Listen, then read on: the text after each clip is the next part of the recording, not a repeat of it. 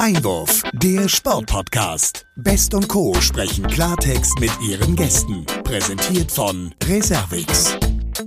Ja, herzlich willkommen, liebe Sportfreunde, liebe Hörerinnen und Hörer, zu einer weiteren Folge unseres Sportpodcast Einwurf. Ich will genau sein, es ist die 111. Folge, also eine Schnapszahl, könnte man sagen. Ja, und wir wollen uns heute nicht mit Schnaps beschäftigen, sondern natürlich auch wieder mit einer Sportart. Und wenn ich wir sage, dann bin ich gleich beim nächsten Thema. Meine geschätzte Kollegin Olivia Best ist heute verhindert. Woran das liegt, wird sie uns bei der 112. Folge schildern und erklären. Aber es wird nicht weniger spannend. Das kann ich Ihnen versprechen, meine Damen und Herren. Wir verlassen den Wintersport, waren ja zuletzt auch wieder beim Biathlon. Ich möchte an der Stelle noch an etwas erinnern, was uns natürlich auch sehr getroffen hat. Am 20. Februar ist Andi Brehme, der deutsche Fußballnationalspieler, wir kennen ihn alle als Weltmeister von 1990, verstorben. Und äh, auch wir wollen sozusagen auch an ihn erinnern in dieser Form und äh, sind der Meinung, dass das auf jeden Fall Erwähnung finden muss an dieser Stelle. Ja, ähm, wir wollen aber auf einen neuen Sport gucken. Wir wollen auf äh, eine Sportart gucken, die mir persönlich sehr am Herzen liegt. Und äh, dabei erinnere ich mich an den 12. Mai 2020. Da haben wir nämlich die erste Podcast-Folge vor ja nicht ganz vier Jahren aufgenommen. Und unser erster Gast war der Manager von Borussia Düsseldorf, Andreas Preuß. Ja, und äh, wir wussten damals noch nicht, was für eine Geschichte mit diesem Podcast dann sich durch das Land ziehen wird und wir mittlerweile in über 40 Sportarten unterwegs sind und äh, so viele Gäste, ich würde sagen, es sind so 130 an der Zahl bisher gewesen, in unserem Podcast begrüßen durften. Und heute haben wir auch wieder einen ganz besonderen Gast hier in dieser Runde, in dieser 111. Ausgabe. Er ist 27 Jahre alt und derzeit die Nummer 11 der Weltrangliste. Er wurde in Nürtingen, das ist Baden-Württemberg, geboren, darüber wird zu sprechen sein. Und sein Vorbild ist der Schweizer Tennisspieler Stan Wawrinka. Sein Verein ist der Tischtennis-Rekordmeister und damit wissen Sie auch, um welche Sport es sich heute dreht, Borussia Düsseldorf. Er ist Penholder-Spieler und wurde 2022 erstmals Europameister im Einzel, also er ist amtierender Europameister im Tischtennis und bei der WM 2022 mit der Mannschaft holte er Silber. Und zuletzt gab es auch eine Mannschafts-WM, da wurde die deutsche Mannschaft Fünfter. Ja, und er zählt heute zu den Spitzenspielern im deutschen Tischtennis, aber auch im internationalen Tischtennis. Ja, elfter Platz in der Weltrangliste. Das ist auf jeden Fall top. Und äh, vor diesem Hintergrund freuen wir uns natürlich, darüber unter anderem mit ihm zu sprechen. Seine Hobbys sind unter anderem japanische Zeichentrickfilme. Auch darüber wollen wir natürlich reden und Musik. Naja, und jetzt müsste hoffentlich die Leitung stehen und er müsste uns hören. Und ich sage herzlich willkommen im Sportpodcast Einwurf. Dank you. Moin, moin. Hi, servus. Hallo, Dank. Ich hoffe, du kannst mich gut hören und äh, die Vorstellung war soweit korrekt. Ja, ich verstehe dich äh, einwandfrei.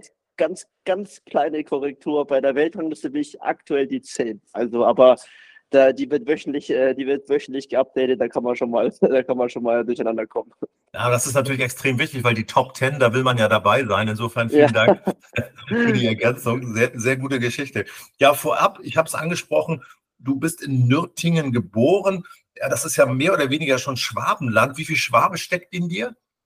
Ähm, da, darauf werde ich äh, oft angesprochen tatsächlich und äh, ich würde mich schon selber auch als Schwabe identifizieren. Also ich glaube, ich sehe jetzt nicht aus wie der gebürtige Schwabe, aber ähm, ich bin sehr, sehr gerne immer, wenn ich mal zu Hause bin, zu Hause und äh, genieße genieße die Zeit dort, fühle mich da auch einfach wohl. Also ähm, ich muss schon sagen, ich identifiziere mich damit auch ein bisschen, aber ja, ähm, natürlich äh, sehr, sehr schön, weil ich habe an beim Ort, wo ich aufgewachsen bin, natürlich nur schöne Erinnerungen. Ja, was, was sozusagen, was ist so das Schwäbische an dir? Ist es das Essen oder was ist das irgendwie? Gibt es Eigenschaften? Die Schwaben, die sind ja, glaube ich, sehr sparsam, wenn man das so sagen darf. ja, genau, also das, das höre ich auch oft, äh, dass die Schwaben ja äh, sparsam, das ist ein äh, gut positives Wort und äh, nee, aber ich glaube vor allem, äh, ich, ich esse auch gerne Schwäbisch, also Spätzle oder Maultaschen esse ich sehr, sehr gerne, vor allem Maultaschen Super. Ähm, ja, also da, da, da sehe ich mich immer wieder. Sehr schön. Ja, und ich würde gerne noch ein anderes Thema zum Beginn aufgreifen, weil das vielleicht viele Hörerinnen und Hörer gar nicht so richtig einschätzen können. Du bist ein Panholder-Spieler. Dein Vater selbst ähm, ist auch Panholder-Spieler und du bist der erste deutsche Nationalspieler, der sozusagen als Panholder-Spieler in die deutsche Nationalmannschaft gekommen ist. Ähm, ist das aus deiner Sicht was Besonderes? Also wirst du da auch oft drauf, drauf angesprochen? Ja, also es ist auf jeden Fall sehr, sehr oft Gesprächsthema tatsächlich auch, weil auch ähm, ja im internationalen Tischtennis, jetzt nicht nur in Deutschland, die äh, Spielweise sehr, sehr rar geworden ist. Also schon die letzten zwei, drei Jahrzehnte würde ich sagen, oder zwei Jahrzehnte kann man sagen, ähm, gab es immer weniger und aktuell sind auch in den Top 100 der Welt gibt es äh, drei, mhm. drei Pendular-Spieler insgesamt. Aber ganz lustige Anekdote dazu, sind von den drei Top Ten, äh, von den drei Pendular-Spielern zwei in den Top Ten. Also die Quote ist nicht schlecht, aber trotzdem natürlich unfassbar äh, äh speziell, also selbst ja, sehr gut. Äh, vielleicht erklären wir noch mal kurz äh, der Unterschied, worin er besteht. Das liegt ja vor allen Dingen eben an der Griff- oder an der Schlägerhaltung. Kannst du es vielleicht mal kurz beschreiben, auch für die Hörerinnen und Hörer? Ja, das ist auf jeden Fall der größte Unterschied ist, ähm, ja, wie, wie der Name sagt, bei Shake Hand hält man den Schläger mehr oder weniger wie wenn man jemand die Hand schüttelt und mhm. beim Penholder Grip ist es eher wie wenn man wie man einen Stift hält. Also man kann sich ganz einfach vorstellen, wie man schreibt Mhm. Also vorausgesetzt, man schreibt normal mit einer normalen Griffhaltung, dann ist das auch mehr oder weniger, wie ich den Schläger halte. Und äh, das sieht natürlich ganz anders aus und hat natürlich andere Eigenschaften und äh, so spiele ich oder halte ich den Schläger beim Tischtennis. Ja, und man sagt ja auch so ein bisschen, also gerade für Laien oder für Amateure äh, ist das Spiel mit dem Panholder, mit der Panholder-Griffhaltung eher so ein bisschen Nachteil für die Rückhand. Wie würdest du das einschätzen? Ähm, ja, das wurde früher, früher so ja, kommuniziert oder vermittelt. Ähm, mhm. Aber ich glaube, das ist, das ist äh, ein altes, äh, ein sehr, sehr alter Trugschluss mittlerweile. Man hat äh, die moderne Rückhand eingeführt, auch im Penholder-Bereich. Ähm, mhm. Da gibt es äh, Haufen Leute, die das ja fast schon ja unter der Welt äh, in der Weltspitze schon etabliert haben, wo, wo man schon sagt, äh, mit Penholder hat der, der Spieler eigentlich schon die beste Rückhand der Welt fast gehabt damals ja. oder jetzt immer noch aktuell und äh, da gibt es auch schon extreme, extreme Beispiele, deswegen ist es auf jeden Fall kein Nachteil mehr. Ja, und ein Beispiel bist du ja selber, muss man ja sagen, Weltklasse ja. Rückhand. Nichtsdestotrotz, abschließend zu dem Thema, hat man dir also als Kind oder irgendwann auch mal gesagt, Mensch, spiel doch Shake Hand? Also gab es da mal irgendwie so die Überlegung oder war das nie ein Thema? Nee, das war eigentlich nie ein Thema. Ich habe sogar tatsächlich angefangen mit Shakehand und äh, habe dann auch Pinnerler gezwitscht, weil ich jetzt okay. das Lustige mit äh, Shakehand tatsächlich Probleme bei der Rückhand hatte. Mhm. Und äh, dann mit dem Penholder-Griff mich da deutlich besser zurechtgefunden habe. Deswegen ist der Weg von mir andersrum gewesen, mhm. äh, wegen dem äh, ja, Probleme wegen den Problemen bei der Rückhand im Shake-Hand-Grip und äh, die habe ich dann lösen können, zum Glück mit dem Penalty-Grip. Also auch äh, sehr skurrile Geschichte, ja. Super, super. Ja, jetzt bist du seit 2021 bei Borussia Düsseldorf, dem Rekordmeister, unter Vertrag. Warum bist du da hingegangen? Ja, ich glaube, das war für mich damals, ähm, ich habe davor äh, fünf Jahre, glaube ich, ähm, beim Verein ASV von Weddersbach gespielt, auch dann etablierter Bundesliga-Verein, aber immer noch die ersten, die, der Verein war sechs Jahre in der Bundesliga, davon habe ich fünf äh, in der Liga, äh, in dem Verein verbracht und mhm. äh, das war dann einfach zum Rekordmeister zu Borussia Düsseldorf war da einfach der nächste Karriereschritt. Ich glaube, für alle anderen, ich glaube, im Fußball könnte man das so ein bisschen vergleichen mit, das ist so, ja, der Sprung dann zu FC Bayern München. Ich meine, Borussia Düsseldorf wird ja auch ähm, oft mit Bayern München verglichen, was die Titel angeht und alles. Und das ist auch vom Standing her genau das, äh, genau das Gleiche. Und äh, ich glaube, das ist dann in dem Fall einfach der nächste Karriereschritt, wie schon erwähnt, der auch, ja, wo man dann auch dauerhaft und regelmäßig um die Titel mitspielt und dann auf absolutem Weltklasse-Niveau auch in der Liga dann performen muss. Hm. Ja, du sprichst das an, also das Bayern München des Tischtennis, Borussia Düsseldorf, wo ja auch das Tischtenniszentrum das deutsche ist, sehr, sehr viel getan wird, auch in allen Bereichen, ob das Nachwuchs ist, ob das ähm, eure Rolli-Teams sind. Inklusion ist ein Riesenthema. Also Borussia Düsseldorf ist da wirklich ein Vorzeugestandort und du sprichst die Bundesliga an. Da seid ihr im Moment nur Zweiter. Ähm, woran liegt das? ja, ich meine, ähm, die Liga ist extrem, extrem ausgeglichen. Ähm, Saarbrücken ist unser ewiger Konkurrent, die, glaube ja, nicht glaubt, sondern die aktuell auf dem ersten Tabellenplatz äh, verweilen, aber da wir ein Playoff-System spielen in der Liga, heißt es, dass die ersten vier Mannschaften sich dann fürs Halbfinale qualifizieren und dann für ein weiteres Finale dann sich äh, um den Titel mhm. streiten. Und ähm, das ist auf jeden Fall unser erstes Ziel, dass wir diese Playoffs erreichen und dann geht es ja erst richtig los um die Titelkämpfe. Und ähm, da waren wir die letzten zwei Jahre sehr stark. Da haben wir zweimal den deutschen deutschen Meistertitel geholt. Also bin ich auch mit unserer aktuellen Platzierung Nummer zwei in der Tabelle, äh, bin ich da zuversichtlich, dass das noch eine gute Saison wird für uns.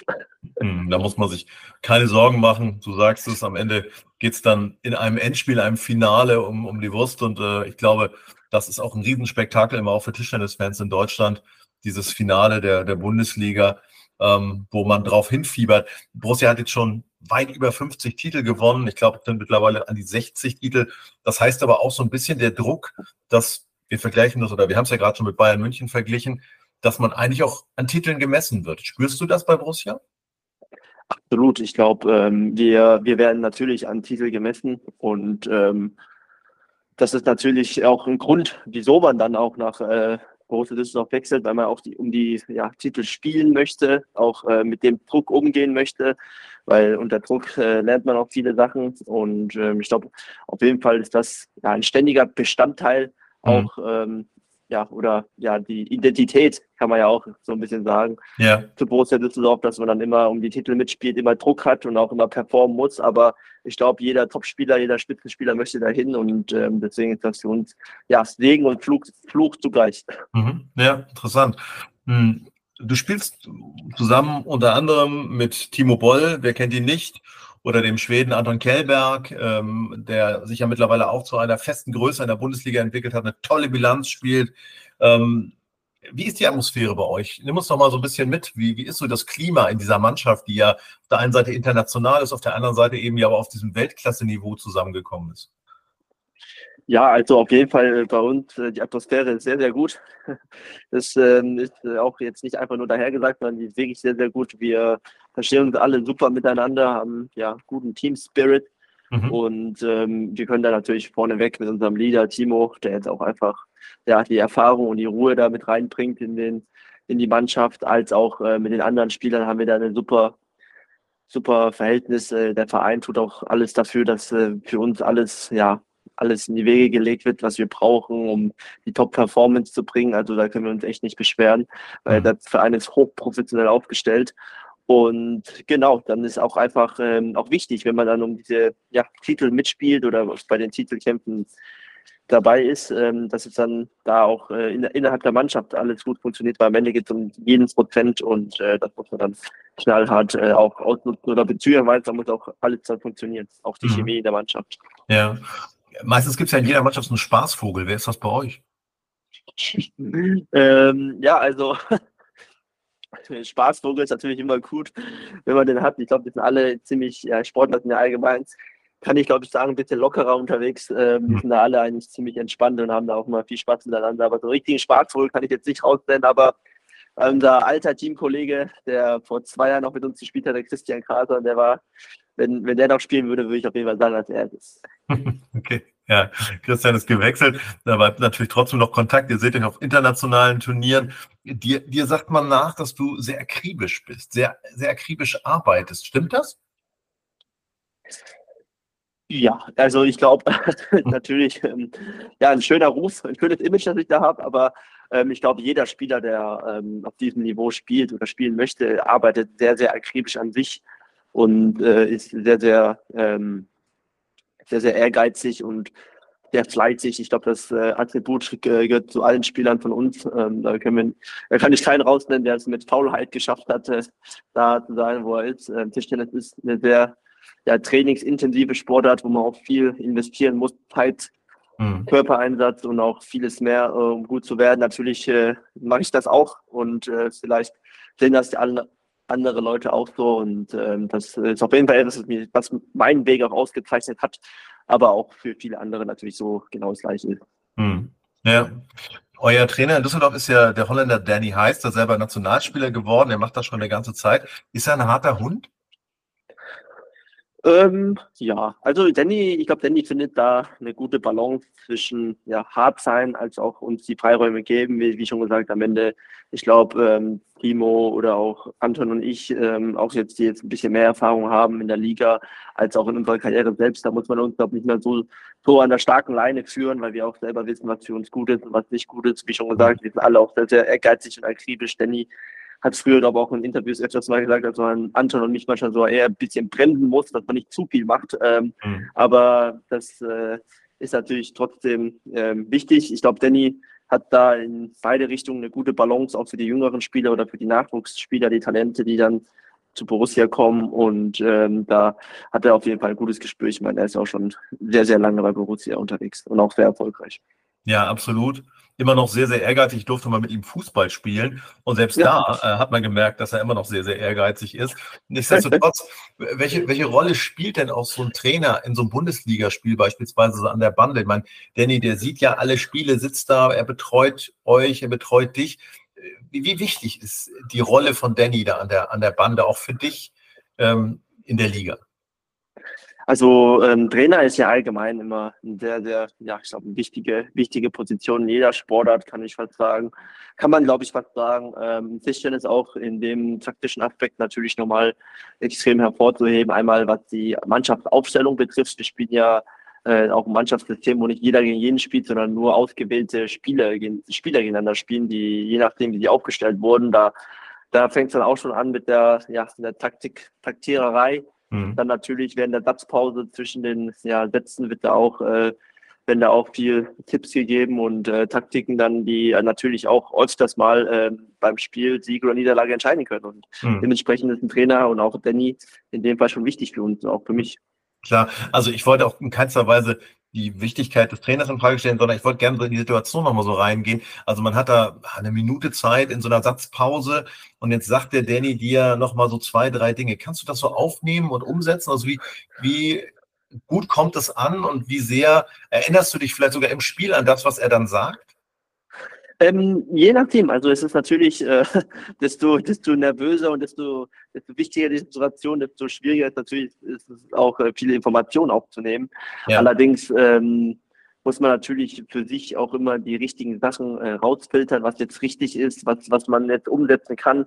Äh, Danny kann ja auch nicht wissen, was ich jetzt genau brauche oder was auch genau richtig ist. Und man mhm. muss dann selber dann für sich dann herausfinden, okay, das war ein sehr guter Chip, das werde ich jetzt umsetzen und das kann ich probieren. Das sind alles Sachen, die, die lernt man auch mit der Erfahrung dann mit. Und äh, genau, wie du sagst, äh, man hat ja nur eine Minute und jeder weiß, wie schnell eine Minute vorbeigehen kann. Mhm. Und da nochmal hier die Gott und die Welt, um die Gott und die Welt zu reden, reicht da auch nicht. Deswegen sind da meist auch diese ein, zwei entscheidenden Tipps oder auch manchmal ist es auch einfach einem ein bisschen Mut zu sprechen, in meinem Fall vielleicht, oder Selbstvertrauen geben.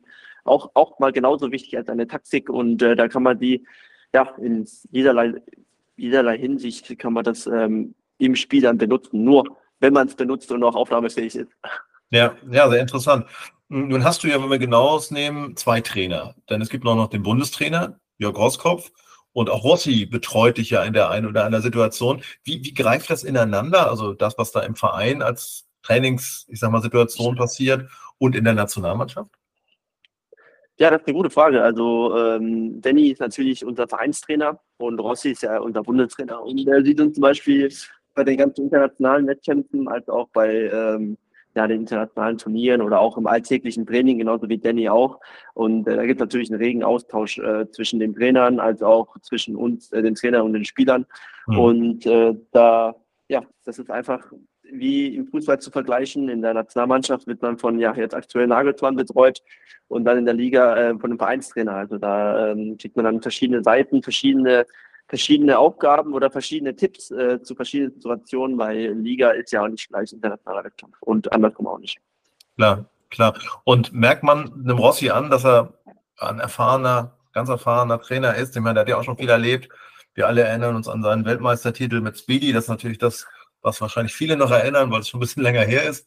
Ähm, merkst du das, dass da also auch nochmal eine ganze Portion Erfahrung auch von ihm in die Nationalmannschaft fließt? Ja, auf jeden Fall. Rotti ist ähm, ja, ein gigantischer, ähm, ja, gigantischer Glücksfall für den DDB mit seiner Expertise und auch mit seiner Erfahrung, die er da mit sich bringt. Äh, ich weiß auch, Rotti hat mich ähm, zum EM-Titel in München 2022 betreut, hat er mir auch noch äh, sehr viele hilfreiche, wichtige Tipps äh, am Vorabend vor dem Finale gegeben, mhm. die mir dann auch einfach ähm, ja, Zuversichten auch einfach wichtig waren für mich, weil es war mein erstes EM-Finale. Rossi ist durch das gleiche gegangen, halt auch, ist auch Europameister geworden und wusste dann wahrscheinlich ganz gut, wie es in mir vorgeht gerade mhm. und hat mir dann wirklich gute Tipps nochmal gegeben und mich dann gut aufs äh, Spiel eingestimmt und ähm, ja, wie du es erwähnt hast, das ist einfach Erfahrungswerte, die, die Rossi dann mitbringt, weil er selber auf diesem absoluten Spitzenniveau gespielt hat und ähm, da habe ich als Spieler dann auch großes Vertrauen in dem, was er, was er dann zu mir sagt. Hm, super. Ja, jetzt haben wir schon viel über den Trainer, über die Trainer gesprochen. Jetzt wollen wir natürlich die Zuhörerinnen und Zuhörer auch nochmal mitnehmen in die Trainingswoche. Wie sieht denn so eine normale Trainingswoche aus? Wir werden gleich nochmal ein bisschen drüber sprechen, dass es eigentlich gar keine normale Woche gibt, weil ihr ja auch viel unterwegs seid.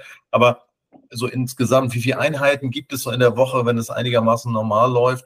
Und wo finden die statt? Wie viel ist da am Tisch? Also eine ganz ideale Trainingswoche, wenn ich die beschreiben müsste oder wie ich, ähm, ja, wenn ich Zeit habe, trainiere, wenn ich mhm. körperlich natürlich auch fit bleibe, ist, ähm, ich bin Montag zweimal am Tisch, also ich trainiere Montag zweimal Tischtennis. Ähm, mhm. die Einheiten gehen dann von 9.30 Uhr bis ja, circa 12 Uhr und nachmittags von 16 bis circa 18.30 Uhr.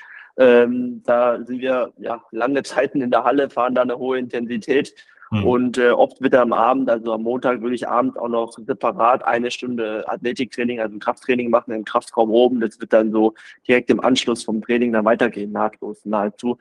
Und äh, da merkt man auch schon direkt, ich bin viele Stunden in der Halle und im mhm. Zentrum. Das ist der Montag. Ja. Dienstag würde ich auch nochmal zweimal Tischtennis trainieren. Ähm, mhm genau die gleichen Zeiten, die Zeiten bleiben immer gleich. Mittwoch würde ich dann wahrscheinlich nur einmal trainieren, Vormittag, ähm, auch 9.30 Uhr bis 12 Uhr, da habe ich einen Nachmittag frei. Mhm. Da würde ich dann nichts machen. Donnerstag geht das gleiche wieder von vorne los, zweimal Tischtennis, einmal Krafttraining, wieder Montag. Freitag zweimal und das Wochenende würden wir dann immer ein bisschen ja, ähm, spontan oder je nach Situation ein bisschen anpassen, ob man da einmal trainiert am Samstag und Sonntag gar nicht oder manchmal trainiert man Samstag einmal, Sonntag einmal. Mhm. und äh, lässt dann so ein bisschen ausklinken, da ist so ein bisschen Spielraum da. Also je nachdem, wie müde oder wie fit man noch ist oder ja, wie, wie die nächsten Wochen auch aussehen, da muss man auch ein bisschen ähm, dem gegenüber Tribut zollen, um da dann dementsprechend trainieren oder nicht trainieren zu können, ja. Ja, das klingt schon anstrengend, wenn du das so beschreibst. Ähm, wie ist denn das mit den Trainingspartnern? Also klar trainiert ihr mit den Mannschaftsmitgliedern. Ist es aber auch so, dass aus anderen Clubs oder auch aus dem internationalen Umfeld durchaus auch Trainingspartner nach Düsseldorf kommen oder du irgendwo hinfährst? Ist das Usus? Äh, ja, also wir, wir oder ich beziehungsweise beziehungsweise lebe ja in Düsseldorf, also da, mhm. wo auch das äh, Deutsche Tischzentrum ist. Ähm, wir trainieren hier der, ja auch als Nationalmannschaft zusammen. Hier wohnen auch andere Nationalspieler und auch dementsprechend andere Spieler von anderen Vereinen die trainieren dann alle ja in der gleichen Trainingsgruppe. Zum Beispiel, wenn ich jetzt mit Anton trainiere, klar sind wir Mannschaftskollegen in Borussia, aber international sind wir natürlich Gegner, weil ich für mhm. Deutschland spiele und er für Schweden. Und ähm, da trainieren wir alle dann zu, zusammen, also die Trainingspartner. Deswegen sagt man auch mal, wir haben eine gute Trainingsgruppe von äh, vielen, mit vielen guten Spielern gepickt und äh, mit denen trainieren wir dann auch äh, zusammen. Ja. ja, und du sagst gerade, du gehst natürlich, das ist natürlich, aber das ist in, deinem Niveau normal, auch in den Kraftraum. Wie, wie hält sich das so die Waage? Also wenn man sich so die hohe Geschwindigkeit und die Wahnsinnsreaktionen anschaut von so Rallyes auf dem Weltklasse-Niveau, die, die ihr spielt, wie viel Kraftraum verträgt da so ein Spieler in der Weltspitze? Durch die Kraftraum oder durch die Krafttrainings? Sowohl als auch. Also du sprachst gerade von Kraftraum. Ja, also ähm, für uns natürlich, ähm, ich glaube, jede Sportart, wenn ich wenn ich das, wie ich das objektiv beobachte, ist athletischer geworden, im athletischen Bereich deutlich besser geworden. Da wird jetzt professioneller, intensiver, als auch äh, mehr drin gearbeitet und das ist auch im Tischtennis der Fall. Die Rallyes werden anstrengender, der Plastikball ist größer und härter und schwerer geworden. Das macht es natürlich auch für uns ein bisschen schwieriger, den Ball zu beschleunigen. Ähm, du brauchst schon, du brauchst schon eine gewisse äh, Kraft, um dem Ball richtig äh, Qualität geben zu können. Ob Spin oder Power ist, ist dann egal, aber da brauchst du auch Kraft und die fängt dann auch vom, von den Beinen bis in Po, bis im Rumpf. Da brauchst du eigentlich alles und ähm, da kann man sich vorstellen, dass auch ähm, dass der Muskel eigentlich nur wächst, wenn man Eisen anfasst. Mhm. Und äh, dem, dem müssen wir auch Tribut zollen und sind dann dementsprechend auch auf dem Kraftraum. Also ich war früher, äh, noch vor ja, wenigen Jahren, war ich noch viel mehr im Kraftraum, würde ich sagen, weil ich da auch noch sehr dünn war. mhm. äh, von der Statur her und einfach ein paar Kilos mehr haben wollte, um die dann ja auch effektiv im, am Tisch einsetzen zu können, weil ich war schnell, aber mir hat so ein bisschen gefühlt selber die Durchschlagskraft gefehlt und die habe ich mir dann auch durch den Kraftraum geholt, logischerweise. Ja, ja. Nun gibt es ja über den Kraftraum und über das klassische Training hinaus auch Trainingsroboter. Ähm, die stehen auch in vielen Vereinen, da wird mit trainiert. Spielt das bei euch auf eurem Niveau auch eine Rolle oder sind Trainingsroboter da eher nicht hilfreich? Also ich, das ist ja immer ein äh, interessanter Punkt. Ich glaube, äh, Timo äh, trainiert äh, ab und zu immer noch mit dem Roboter, wenn er keinen Trainingspartner hat. Mhm. Ähm, wir jetzt zum Beispiel in Düsseldorf, ähm, wie schon gesagt haben, das Glück von einer starken Trainingsgruppe ähm, und, äh, zu haben, zur Verfügung zu haben, sodass sie eigentlich nicht auf Roboter ähm, zurückfallen müssen. Aber jetzt so in Timos Fall oder auch damals Vladimir Samsonov, der auch jetzt ähm, nicht immer einen Trainingspartner hatte, der dann einfach mit Robotern trainiert, also nicht mit Robotern, sondern mit einer Ballmaschine. Mhm. Und das hat auch, wie man bei den beiden sieht, auch ganz gut funktioniert. Ähm, ist auf jeden Fall eine gute Sache auch. Also es ist besser, auf jeden Fall mit, mit der Ballmaschine zu trainieren, als gar nicht. Ja, ja. Und Stichwort Ballmaschine, da gibt es ja dann auch noch so äh, ganz spezielle Dinge. Ich selber bin ja auch Tischtennisspieler, kann fast sagen gewesen, aber habe auch mal versucht, ein bisschen mehr zu trainieren. Und da war man ja immer fasziniert, wenn es Leute und Trainer gab, die den Ball unheimlich schnell und gut ein werfen konnten mit Schnitt. Ja. Mit Schnitt. Mhm. Äh, wie ist das auf deinem Niveau? Also gibt es irgendwie einen Lieblingstrainer jetzt oder Zugspieler, der besonders mhm. die Bälle einwirft bei euch? Ja, das ist eine interessante Frage. Das ist natürlich, ähm, da bist du auch schon sehr Experte in dem Fall. Wir haben natürlich äh, mit einem Trainer jetzt, äh, der heißt äh, Zhu Xiaoyong, mhm. auch schon lange beim deutschen Tischtennisbund in der Nationalmannschaft davor ähm, für äh, Assistenztrainer von Jörg Roskopf, also von Rossi und auch ähm, da war eine Zeit lang Jugendnationaltrainer. Er ist natürlich, ähm, so nennen wir ihn immer, der Beste am Balleimer. Ähm, er wirft die Bälle sehr, sehr schnell und präzise ein, auch mit verschiedenen Spins in alle Richtungen. Also das ist einer, mit dem wir alle gerne trainieren, auch wenn es sehr anstrengend ist, aber es ist auf jeden Fall etwas, was viel Qualität in unser Training bringt und uns auch immer weiter, weiterhilft. Super, super Titel, der Beste am Balleimer, finde ich, kenn ich herrlich. Ja, nun ähm, will ich gerne noch mal ein Thema beleuchten, was vielen vielleicht auch nicht so ganz klar ist. Es gibt ja nicht nur Mannschaftswettkämpfe, wir sprachen jetzt über Borussia, über die Nationalmannschaft, sondern in vielen Fällen verdient man ja als Profi-Tischtennisspieler sein Geld auch im Einzel. Und ihr seid in der ganzen Welt unterwegs, bei Welt- und Europameisterschaften ist das klar, bei Olympia steht jetzt dieses Jahr wieder an, aber auch bei hochdotierten internationalen Turnieren, WTT oder ITTF-Serien, die da gespielt werden. Hm, einfach mal vorab die Frage, was spielst du denn lieber, in der Mannschaft oder für dich im Einzel? Also ähm, es ist natürlich, Tischtennis ist am Ende immer ein Einzelsport. Ähm, man steht ja alleine oder auch dann im Doppel äh, zusammen am Tisch, aber ähm, selbst in der Mannschaft spielt man ja sein Einzel. Das ist ja was ganz anderes wie eine Teamsportart wie Fußball oder Handball oder Basketball, mhm. wo es keine, wo man nicht alleine spielen kann. Ähm, ich persönlich fühle mich immer sehr, sehr wohl bei Teamwettkämpfen. Ich mag das sehr, wenn man ja, mit Teammitgliedern zusammen um ein Ziel kämpft und sich dann gegenseitig pusht und äh, da auch gegenseitig hilft. Das macht mir immer mehr Spaß, auf mhm. jeden Fall. Ähm, da habe ich auch mehr Freude dran, wenn ich dann zusammen Titel gewinne oder zusammen Titel feiern, ja. feiern kann. Aber am Ende ist Tischtennis auch viel Einzelsport. Man muss auch ja bei vielerlei Sachen, ich glaube, mein größter oder nicht glaube, sondern mein größter Erfolg war der Europameistertitel im Einzel bislang und äh, den habe ich alleine, also alleine gewonnen, nicht als in der Mannschaft, sondern äh, alleine als Einzelspieler. Und das ist natürlich auch wichtig, dass man dann beides kann. Und äh, ich habe mir da selber gesagt, ich glaube, wenn man selber ein guter Einzelspieler ist und dann auch hoffentlich die Punkte gewinnt und äh, die Punkte holt, dann hilft man in der Mannschaft auch. Und das ist dann äquivalent, genauso wie wenn man ein guter Mannschaftsspieler oder ein guter Einzelspieler ist. Ja, schönes, schönes Bild, schöne Zusammensetzung. Nun geht es dabei natürlich auch um finanzielle und auch Imagefaktoren. Da spielt natürlich wahrscheinlich so ein Einzeltitel auch eine größere Rolle, das wirst du erlebt haben, als du dann auf einmal Europameister warst, äh, dass das natürlich am Ende noch eine größere Strahlkraft hat, als vielleicht die Nummer vier in dem Team, das irgendwo Gold gewonnen hat. Oder würdest du das anders sehen?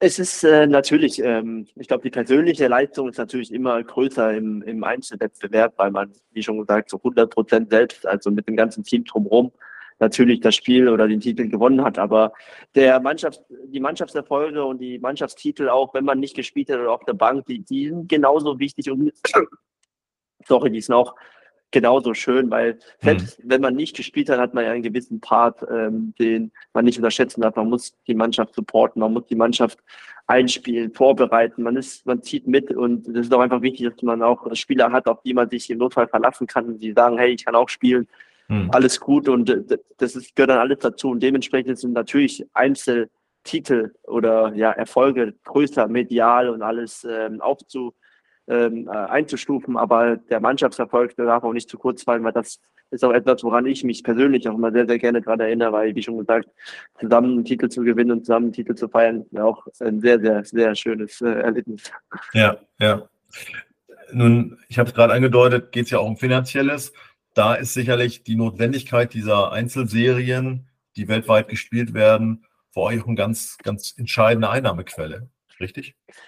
Absolut. Also ähm, aktuell sind wir, glaube ich, die Spieler sind, glaube aktuell nicht ganz zufrieden mit den Preisgeldern, die man international gewinnen kann. Ähm, die sind auf jeden Fall noch verbesserungswürdig. Ähm, da verkaufen wir uns, muss man einfach sagen, für, für die Leistung und auch für die Performance, die wir bringen, einfach ähm, unter Wert. Ähm, da verdienen wir nicht gut genug und das weiß der Weltverband auch und ähm, die versuchen daran zu arbeiten, aber die Leidtragenden am Ende sind die Spieler, weil die Leistungen, die, die wir teilweise erbringen müssen. Ähm, natürlich ist es immer einfach gesagt, im Sport äh, Geld zu verdienen, aber es ist, ähm, ja, wenn man natürlich sehr, sehr gut spielt, verdient man auch sehr, sehr viel Geld, aber die, die hinteren Reihen ähm, verdienen nicht so viel Geld und selbst die Leute, die sehr, sehr gut spielen, verdienen meiner Meinung nach auch nicht das, ähm, was ihrem Niveau oder ihrer Leistung angepasst ist und auch erst rechtlich, wenn man das mit anderen Sportarten vergleicht, aber da kommt da immer ein Teufelsküche, deswegen sollte man diesen Vergleich auch am besten lassen von vornherein.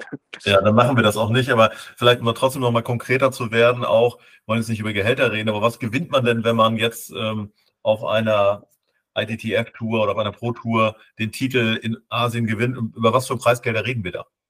Also man, äh, man, muss grundsätzlich sagen, zum Beispiel jetzt, ähm, wenn man jetzt ein Star, also bei uns gibt es verschiedene Kategorien der Turniere, wie im Tennis äh, jetzt auch gemacht. Da gibt es uns die unterste Kategorie, die nennt sich Feeder. Dann mhm. gibt es einen Contender, dann gibt es einen Star Contender und dann geht es eigentlich los in die Top-Turniere mit Champions und Grand Smash. Das mhm. ist eigentlich so ein bisschen die Hierarchie. Ja. Und äh, beim Grand Smash kann man am meisten Geld verdienen, also gewinnen. Wenn man Erster wird, kriegt man 100.000. Mhm. Ähm, und beim Champions, wenn man Erster wird, kriegt man 60.000. Und äh, beim und dann, das ist nämlich das Problem bei uns, zum Beispiel beim Star Contender, was auch mittlerweile von allen Topspielern besetzt wird, genauso wie in Champions oder wie in Grand Smash, kriegst du als Liga nur 10.000. Mhm. Das heißt, du kriegst nicht mal ein Zehntel von dem, was du bekommst, wenn du einen Grand Smash gewinnst und die Konkurrenz ist genau gleich stark. Das heißt, mhm. du, du spielst gegen die, du, du musst die gleiche Performance bringen, aber bist nur ein Zehntel davon bezahlt. Und ähm, auch jetzt gab es immer wieder Beispiele, dass äh, Turnier-Preisgelder im Gesamten gekürzt worden sind. Am Anfang hieß es, dass eine Million ähm, Preisgeld äh, ausgeschrieben wird und dann wurde es immer weiter reduziert, dass, dass man am Ende auf 300.000 landet. Also das ist ja wirklich ein richtig großer Schritt nach unten und ich glaube, das sind einfach das sind einfach Sachen, die, die uns äh, Spieler dann ja stört, natürlich auch nervt und auch äh, sichtbar oder auch bemerkbar macht. Klar. Aber ähm, wie schon gesagt, der Weltverband arbeitet daran. Ähm, das ist natürlich auch alles ein Prozess und wir hoffen und wir glauben auch, dass es sich auf jeden Fall bessern wird und dass wir dann hoffentlich äh, bald äh, richtig oder da, da, da hinkommen, wo der Weltverband uns sehen will. Ja, ja. Hm, vor dem Hintergrund ähm, muss man auch noch dazu sagen, dass es ja auch immer terminlich eine riesen Herausforderung ist. Ihr habt eure Ligaspiele, auch noch Champions League, Pokal, was es alles so gibt in Deutschland und dann die Reisen quer durch die Welt. Das so übereinander zu bringen, ist wahrscheinlich nicht so einfach und man stellt sich sofort die Frage, wie lange kann man das machen? Also wie lange kann man diesen Aufwand fahren?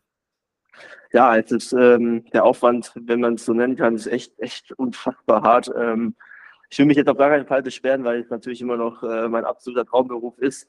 Aber mhm. die, die Phasen aktuell, die wir Spieler durchgehen, sind vor allem Olympia auch äh, sehr, sehr hart. Wir einfach nur ein kurzes Beispiel zu nennen. Ich war jetzt zehn Tage oder zwölf Tage in Korea, mhm. bin äh, zehn Tage in Deutschland, dann bin ich wieder zehn Tage in Singapur, dann bin ich wieder zehn Tage in Deutschland, dann bin ich wieder fünf Tage in Korea. Dann bin ich wieder zehn Tage in Deutschland, dann fliege ich wieder nach Macau für fünf Tage. Also ich bin innerhalb von fünf oder sechs Wochen bin ich viermal in Asien und äh, bin eigentlich in keiner Zeitzone so richtig drin, aber mhm. muss auch irgendwie doch in beiden drin sein und es ist natürlich für den Körper unfassbar anstrengend, aber auch vor allem für den Kopf dann ähm, sehr, sehr kräftezehrend und das vor allem im Olympiajahr, wo man sich eigentlich gut vorbereiten muss. Ja. Und dann noch zwischen den Kontinenten im Sportpodcast Einwurf. Wir wissen das sehr zu schätzen. Dank. Super. Ja. Werfen wir doch jetzt nochmal einen Blick auch nach vorne. Also du hast es angesprochen, du bist Europameister. Ich habe es angesprochen. Ich finde es übrigens großartig. Also das ist ja so ein Europameistertitel. Ich glaube, mit dem hast du nicht gerechnet, mit dem haben auch einige Experten nicht gerechnet. Das muss man, glaube ich, so sagen, oder? Ja, ich glaube, das kann man auf jeden Fall unterschreiben. Ähm, ich war natürlich damals äh, in München, war ich auch schon äh, die Nummer vier in Europa, also jetzt auch nicht ganz weit weg von mhm. den äh, Favoritenkreisen. Aber das war damals auch meine allererste Einzel-EM-Teilnahme und das gab es definitiv noch nicht, dass irgendeiner bei der ersten EM-Teilnahme im Einzel dann direkt den Titel gewinnt. Und ich glaube, für mich, ich habe mir schon gedacht, ich hatte auch eine sehr gute Phase zu dem Moment. Da habe ich gesagt, okay, ich, ich kann hier weit kommen, ich kann hier vielleicht gut spielen, aber ich kann. Also es ist möglich, mhm. aber es muss nicht sein. Ich kann auch ja. ganz schnell in andere Richtungen gehen und ähm, dementsprechend hatte ich da auch nicht so viele Erwartungen oder Hoffnungen oder was auch immer, habe da einfach gespielt und ich glaube, wie du es auch richtig gesagt hast, ich glaube, die meisten Experten hätten mich auch nicht, äh, vielleicht hatten die, die mich auf dem Schirm, aber so richtig dran geglaubt, hätten sie am Ende auch nicht. Aber ja, das ist auf jeden Fall eine, ein Wahnsinnserfolg gewesen. Du hast es durchgezogen, großartig. Hm, wenn wir jetzt mal auf die nächsten äh, Veranstaltungen schauen, Olympia in diesem Jahr, es gibt ja auch immer noch dann EM und WM, ähnlich gerankt, aber Olympia ist ja schon auch was Besonderes, auch in Europa, in Paris.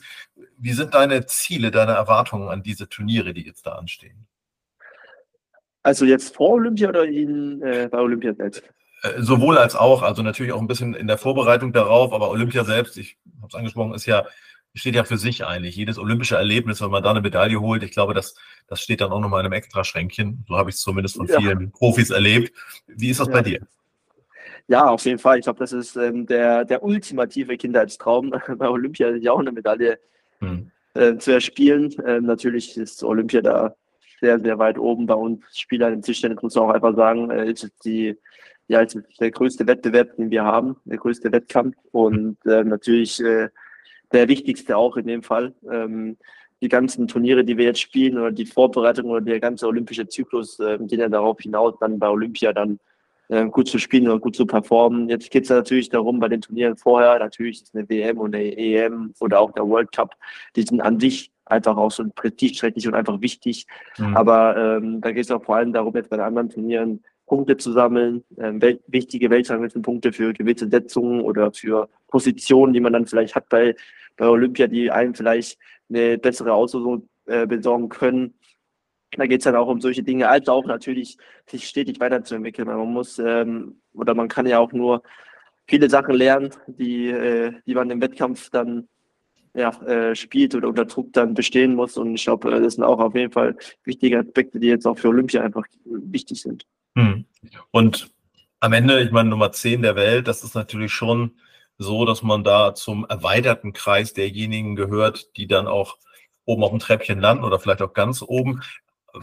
Nun haben die Chinesen natürlich schon noch eine Vormachtstellung oder die Asiaten insgesamt. Es gibt ja nicht nur Chinesen an der Stelle, aber ähm, wie, wie schätzt du es ein? Ist, ist die Zeit günstig, vielleicht als Europäer da auch durchzustechen und äh, möglicherweise auch ähm, auf dem Treppchen zu landen in Paris? Also da, da müssen wir auch erstmal noch äh, überhaupt nominieren. Das ist ja auch noch intern noch gar nicht geschehen im Verband intern. Und ähm, natürlich ist es da, jeder liebäugelt damit, natürlich eine Medaille zu gewinnen bei Olympia oder vielleicht natürlich Olympiasieger zu werden. Aber da muss man auch einfach realistisch bleiben. Äh, Im Moment sind die Chinesen immer noch äh, die dominierende Nation. Die haben jetzt wieder den Weltmeistertitel gewonnen. Die stellen immer noch oder werden wieder die Nummer eins und Nummer zwei der Welt stellen für Olympia. Und das ist natürlich eine Riesenhürde, die jede andere Nation, jetzt nicht nur die europäische Nation, sondern auch die asiatischen anderen Nationen äh, meistern müssen. Aber natürlich ist, und das ist ja das Schöne an der ganzen Sache, ist Tischtennis auch Sport und da ist alles möglich und da wird auch bei Olympia jeder alles geben, um das zu erreichen. Deswegen ja, wieso nicht? Die Zeit ist immer günstig. Ich glaube, man muss einfach nur die Chancen oder den Moment nutzen, wenn man, wenn man sie dann vor sich liegen hat oder wenn man, wenn die Chance da ist. Hm. Ich möchte insofern noch mal eins zitieren, was du gesagt hast, als es jetzt um die Mannschafts-WM ging. Da seid ihr Fünfter geworden in Busan in Südkorea und du sagst, damit bist du nicht zufrieden gewesen. Ähm, was muss bei Olympia passieren? Wir setzen jetzt mal voraus, dass du nominiert wirst, damit du zufrieden bist.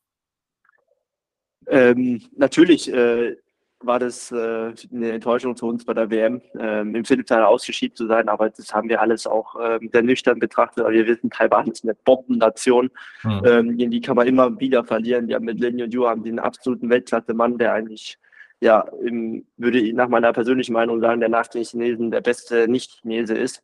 Hm. Und ähm, ich glaube, bei Olympia, wir müssen gar nicht so viel verändern. Die WM lief natürlich ergebnistechnisch schlecht, wenn man das immer schwarz-weiß Schwarz-Weiß vergleicht, dann äh, ist das ganz einfach. Aber man muss sehen, die Entwicklung und auch die Form der Spieler oder auch die Spiele, die wir verloren haben, die waren alle gut, die waren alle auf dem richtigen Weg.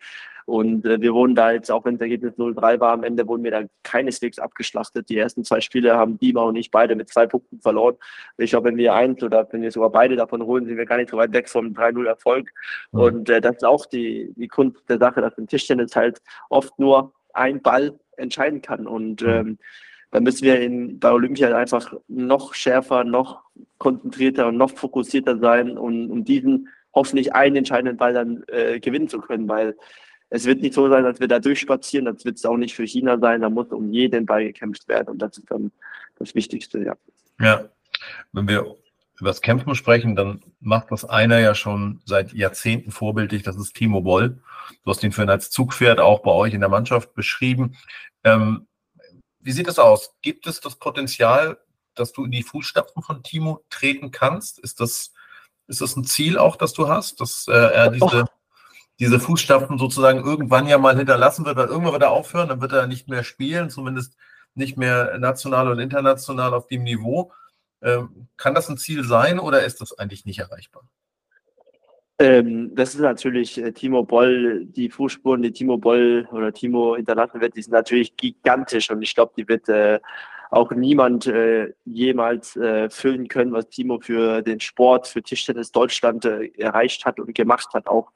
Aber natürlich ist es für uns Sportler natürlich, jeder hat seine eigene Karriere, jeder geht seinen eigenen Weg. Ähm, das Maximum aus sich rauszuholen und dann seine eigene Karriere zu formen. Ich glaube, mhm. äh, da muss man auch Dima nennen, auf jeden Fall, der einfach der Rekord-Olympia-Medaillenträger ist, auch mit zwei Bronzemedaillen im Einzel natürlich ein absolutes äh, Idol für uns alle, mhm. für alle Tischtennisspieler weltweit. Und ähm, da geht es ja nicht darum, ob jemand die Fußstapfen von irgendjemandem äh, erfüllen kann oder nicht. Jeder muss seinen eigenen Weg gehen seine mhm. eigene Karriere durchziehen und äh, dann versuchen auch, ja, in dem Fall für Tischtennis weltweit als auch für Deutschland äh, den Sport voranzubringen und auch ja, populär oder schön zu machen, attraktiv. Und äh, ich glaube, da tragen wir alle unseren äh, Part dazu bei. Und ähm, es ist dann in dem Fall, um die Frage nochmal zu beantworten, relativ schwierig, diese Fußstapfen von Simon zu füllen. Ja, verstehe. Ja, jetzt äh, sprechen wir gerade so über Ziele und was so in Zukunft kommt. Gucken wir nochmal auf die persönliche Seite. Gibt es da Dinge, die du für dich so in Anspruch nimmst, die du heute schon formulieren kannst, auch wenn sie vielleicht noch nicht jetzt in naher Zukunft umgesetzt werden, was du dir so vorgenommen hast? Also zum einen hören wir ja auch immer wieder, wenn man so Spitzensportler ist und du hast das gerade wunderbar beschrieben, wie, wie viel du unterwegs bist, dass da dann im Prinzip Familie oft zu kurz kommt. Ist das aber ein Ziel von dir? Möchtest du das zumindest in deiner Planung irgendwie auch mitdenken? Ähm, oder gibt es andere Dinge, die du dir persönlich vorgenommen hast, jetzt vielleicht auch mal über den Leistungssport hinaus? Ja, ich glaube schon, dass ähm, ich verschiedene Ideen oder, also ich glaube nicht, sondern ich weiß, ich habe verschiedene Ideen. Natürlich ist äh, Tischtennis ein gigantischer Part äh, meines Lebens und äh, wird es auch immer bleiben. Aber ich habe natürlich auch ein Leben außerhalb vom Tischtennis und ich möchte auf jeden Fall, wenn die Zeit es erlaubt, wenn wenn die Phasen, die Turniere, auch vor allem in Olympia vorbei ist, dann wieder mehr Zeit mit meiner Familie, mit meinen Freunden verbringen. Mhm. Auch mal vielleicht ein bisschen länger entspannen, als, äh, als ich jetzt die Jahre oder die Monate machen kann. Aber wie schon gesagt, ich, äh, ich habe sehr, sehr viel Leidenschaft für den Sport, für Tischtennis und ich für mich jetzt nicht irgendwie Zwang oder irgendwas. Ich spiele das sehr, sehr gerne und deswegen ist es für mich immer ein Privileg, auch wenn ich viel Tischtennis spielen kann, natürlich alles ähm, im richtigen Maß. Aber und ich glaube auch, ähm, wenn die Zeit dann auch ähm, irgendwann reif ist, werde ich auch viele andere Projekte dann angehen können. Die, die sind jetzt noch alle in, ja, in Vision oder in, in Bearbeitung und da ist noch keine äh, Standfest, aber da gibt es auf jeden Fall auch Dinge, die ich dann auch äh, mit Tischtennis, aber auch in äh, anderen Art und Weise gerne machen würde. Ja, ja. Ja, sehr nachvollziehbar und man kann das ja auch so sagen, du bist, glaube ich, im besten Titelalter, ne, so für den Tischtennissport, oder? Ja, also ich glaube, 27 aktuell ähm, ist auf jeden Fall kein schlechtes Alter, aber ich persönlich, meine persönliche Meinung zum Sport allgemein, jetzt außer jetzt in extrem athletischen Sportarten, wie jetzt äh, vielleicht jetzt schon im Fußball oder ähm, ja, bei anderen Sportarten, aber ich glaube jetzt in so einer Sportart wie Tischtennis, äh, wo es äh, die Sportart an sich sehr, sehr technisch ist mhm. und auch sehr, sehr mental anstrengend und fordernd, will ich sogar fast eher sagen, dass die Prime vor allem für uns Europäer eher nach den 30ern liegt. Also jetzt nicht äh, Ende 30, aber den Anfang 30ern, weil man da eigentlich äh, die beste Portion Erfahrung hat, als auch die beste Portion technisches Wissen, als auch technisches Know-how mhm. äh, und auch Skill, ähm, um da dann nochmal äh, weiterspielen zu können. Weil bei uns ist es nicht so entscheidend, äh, natürlich auch wichtig, der stärkste oder schnellste Spieler zu sein, aber es ist auch sehr wichtig, ähm, technisch sehr avisierter und sehr ähm, starker Spieler zu sein, auch mental. Also kann ich mir vorstellen, klar, 27 ist immer noch ein Top-Alter, aber ich kann mir auch vorstellen, dass ein paar Jahre später es auch noch auf jeden Fall besser sein, noch besser sein wird. Also ich habe genau zugehört und ich bin mir sicher, wir werden noch einiges von Dan Q hören. Nicht nur als Europameister. Das ist äh, eine schöne Perspektive, die du da auch gemacht hast. Ja, wir kommen so langsam zum Ende. Wir sind jetzt schon über 40 Minuten hier am Sprechen oh. und äh, es ist sehr kurzweilig. Und wir spielen immer ein kleines Spielchen auch. Und äh, das okay. entweder oder, ganz einfach und ganz kurz und knapp. Ähm, entweder oder heißt es zum einen bei der Frage Wintersport oder Wassersport. Wintersport oder Wassersport? Uh, ich habe jetzt äh, viele Freunde von meiner Bundeswehrzeit im Wintersport kennengelernt dürfen, deswegen muss ich auf jeden Fall Wintersport sagen. Okay, alles klar. Dann ähm, hast du ja schon gesagt, wohnst du in Düsseldorf, da müssen wir natürlich auch fragen, Altbier oder Wein? ähm, ich trinke äh, allgemein sehr, sehr wenig Alkohol, muss ich natürlich auch sagen, aber es stimmt auch so. Mhm. Ähm, aber wenn ich auch, sorry für alle Düsseldorfer, ich muss da leider auf äh, Wein gehen. Ja, kann man gut nachvollziehen. Gibt ja auch ein schönes Glas Rot oder Weißwein. Was ist da lieber? auf dem Tisch? Ähm, äh, ich habe tatsächlich bislang eigentlich eher immer nur Rot, also kann mhm. ich über Weißwein wenig sagen, also ich, muss ich Rot sagen. Super. Ja, und letzte Frage. Mit Manager Andreas Preuß oder mit Helene Fischer in den Sommerurlaub fahren? ähm, dann würde ich glaube, mit Enno kann man eine sehr, sehr gute Zeit haben. Also will ich auf jeden Fall äh, Andreas mit. Alles klar, das wird er gerne. Sorry, Helene. Ja, zum Abschluss wollen wir natürlich auch noch ein bisschen über den Tischtennis-Tellerrand hinaus gucken und so deine Entspannung und deine freie Zeit noch mal kurz beleuchten. Ich hatte schon angedeutet, du ähm, interessierst dich für ja, japanische Zeichentrickfilme und Serien. Woher kommt das? Ja, ich glaube, äh, das kam ein bisschen, äh, ich glaube, da gibt es viele in meiner Generation, die damals dann äh, ja, Fernsehen geguckt haben und da lief im deutschen Fernsehen auch viel, ja, japanische Anime, nennt man, mhm. nennt sich das, das ist so quasi mhm. der japanische Cartoon, also halt Anime. Ja. Und da habe ich damals schon ja, immer sehr, sehr gerne geguckt, nach dem Kindergarten, nach, dem, nach der Grundschule, nach der Schule mhm. und äh, bin dem verbunden geblieben. Da habe ich auch noch einen sehr guten Freund kennengelernt, äh, eben auch im Gymnasium, der auch eine große Leidenschaft oder auch sehr, sehr gerne geguckt hat. Und dann haben wir uns da gegenseitig noch ausgetauscht. Das hat natürlich noch mal bestärkt und äh, seitdem schaue ich es immer noch weiterhin gerne. Da kann ich sehr gut entspannen mit, äh, habe da sehr viel Spaß dran. Ähm, mhm. Und ich glaube auch, das ist allgemein mittlerweile sehr, sehr äh, deutlich populärer geworden. Ich mhm. glaube, Julian Brandt, der schaut auch viel One Piece oder auch allgemein viel Anime, wie es in Interviews immer gibt. Deswegen ist es auf jeden Fall ja kein Geheimtipp mehr, sondern fast schon, ja, so, so ein, ich weiß nicht, wie man das nennt, mir fällt das Wort gerade nicht weiter, aber es ist fast schon wie das. Trend auf jeden macht. Fall, mattentauglich. Ja, genau, genau. Pokémon ist ja auch eigentlich ein Anime, ne? Also ich weiß nicht, ob du das mal gemacht hast oder so Pokémon Go Ab gab es immer auch so Kampagnen in Deutschland oder so Events, ne?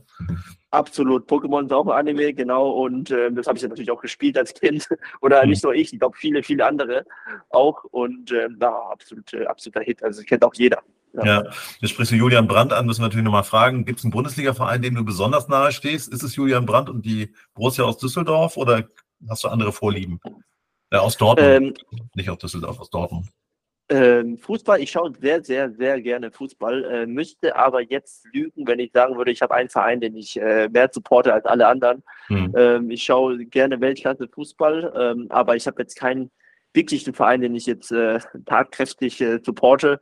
Mhm. Aber ich genieße den Sport sehr und äh, natürlich verfolge ich auch die Nationalmannschaft an, mhm. wenn es zur EM oder zur WM geht. Und ähm, Ja, aber so einen richtigen Verein habe ich da leider nicht. Sehr, sehr diplomatisch. Und ich habe es vorhin bei der Einladung ja schon gesagt, du hast einen Tennisspieler, den du so als Vorbild auch auserkoren hast, den Wawrinka, den Schweizer. Woher kommt das? Ähm, ich bin allgemein ein sehr, sehr großer äh, Tennisliebhaber. Ich schaue, also muss ich auch auf jeden Fall sagen, äh, Tennis ist meine Lieblingssportart nach dem Tischtennis. Hm. Ich verfolge ich auch immer am meisten. Ich versuche eigentlich viele oder die meisten Grand Slams äh, auch zu gucken, wenn ich kann, natürlich, ähm, wenn es die Zeit hergibt. Und äh, dementsprechend fand ich Wawrinka damals immer super als äh, Spieler, als, als auch vom Auftreten auf dem Platz. Aber das mit Stan Wawrinka ist jetzt nicht veraltet, aber ich, ich schaue auch extrem gerne Djokovic oder auch Nadal zu. Ich meine. Federer sowieso auch. Das sind natürlich jetzt die, die klassischen Namen, die jeder sagt, aber ich habe einfach die, die Sachen, die sie auf dem Platz zeigen, auch Nadal sein Kampfgeist oder die mentale Stärke von Djokovic, die sind einfach Sachen, da kann ich mir auch viele Sachen noch abschauen und da kann auch vieles von denen lernen und es inspiriert mich auch immer weiter ähm, zu sehen, wie, wie die über ihre Grenzen gehen und das ist einfach für mich ja. halt das, das Geile daran, ja. Ja, und du hast selber gesagt, dass du auch gerne Musik ähm, als Interesse hast. Im Sinne von hören oder machst du auch Musik? ich würde gerne Musik machen, aber da ist mein Know-how viel zu schlecht und das wird auch für immer so bleiben. Ähm, aber ich höre gerne viel Musik, ja. Vor allem auf Preisen höre ich sehr viel Musik, ja. Ah, alles klar. Ja, dann jetzt äh, fällt es mir fast schwer, das Gespräch hier so langsam dem Ende entgegenzubringen, weil es so viele interessante Themen gab und du hast nicht nur mich, sondern auch die Hörerinnen und Hörer mitgenommen auf diese Tischtennisreise durch dein Leben und durch deinen Erfolg. Ich bedanke mich ganz, ganz herzlich für dieses tolle und auch, ich fand, sehr ähm, inhaltlich starke Gespräch und äh, freue mich, das zu verfolgen. Wir werden natürlich über die 30er dann hoffentlich auch demnächst mal wieder reden, also das heißt demnächst, wenn es soweit ist. Und äh, wünsche dir vor allen Dingen immer ja, den Besten am Balleimer und immer einen Punkt mehr als den anderen. Ne? Also das ist ja klar. Also vielen, vielen Dank. Äh, das hat riesen Spaß gemacht. Ja, vielen Dank von meiner Seite auch. Ähm, super Gespräch. Danke für die Einladung und äh, ja, ein Punkt mehr als der Gegner wäre immer gut, ja. Alles klar. Bis bald dann. Ciao, ciao. Ja, mach's gut. Ciao, ciao. Ciao.